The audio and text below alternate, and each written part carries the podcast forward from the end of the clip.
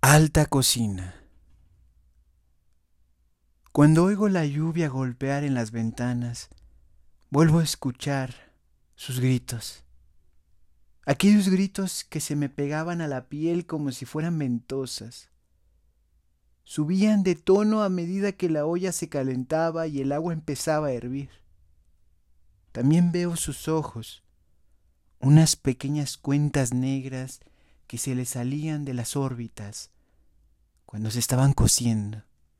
Nacían en tiempo de lluvia, en las huertas, escondidos entre las hojas, adheridos a los tallos o entre la hierba húmeda. De allí los arrancaban para venderlos o los vendían bien caros. A tres por cinco centavos regularmente y, cuando había muchos, a 15 centavos la docena. En mi casa se compraban dos pesos cada semana por ser el platillo obligado de los domingos y con más frecuencia si había invitados a comer. Con este guiso mi familia agasajaba a las visitas distinguidas o a las muy apreciadas.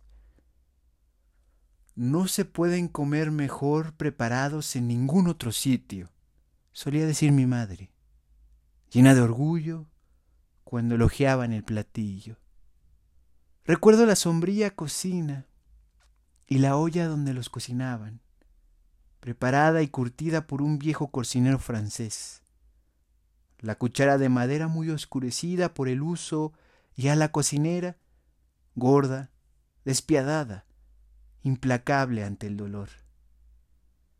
Aquellos gritos desgarradores no la conmovían seguía atizando el fogón, soplando las brasas como si nada pasara. Desde mi cuarto del desván los oía chillar. Siempre llovía. Sus gritos llegaban mezclados con el ruido de la lluvia. No morían pronto. Su agonía se prolongaba interminablemente. Yo pasaba todo ese tiempo encerrado en mi cuarto, con la almohada sobre la cabeza, pero aún así los oía. Cuando despertaba a medianoche, volvía a escucharlos. Nunca supe si aún estaban vivos o si sus gritos se habían quedado dentro de mí, en mi cabeza, en mis oídos, fuera y dentro, martillando desgarrando todo mi ser.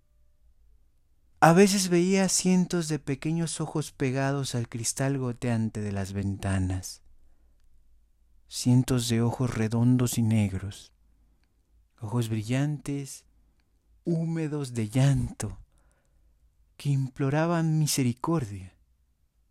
Pero no había misericordia en aquella casa. Nadie se conmovía ante aquella crueldad. Sus ojos y sus gritos me seguían y me siguen aún a todas partes.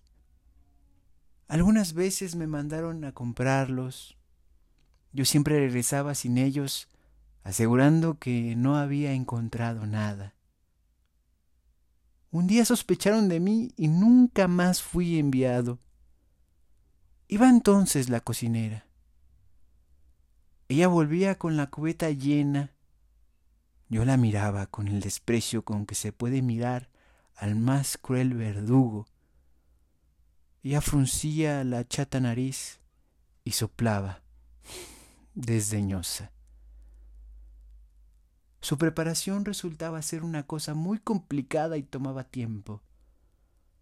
Primero los colocaban en un cajón con pasto y les daban una hierba rara que ellos comían, al parecer con mucho agrado, y que les servía de purgante. Allí pasaban un día. Al día siguiente los bañaban cuidadosamente para no lastimarlos, los secaban y los metían en la olla llena de agua fría, hierbas de olor y especias vinagre y sal. Cuando el agua se iba calentando, empezaban a chillar, a chillar, a chillar. Chillaban a veces como niños recién nacidos, como ratones aplastados, como murciélagos, como gatos estrangulados, como mujeres histéricas. Aquella vez, la última que estuve en mi casa,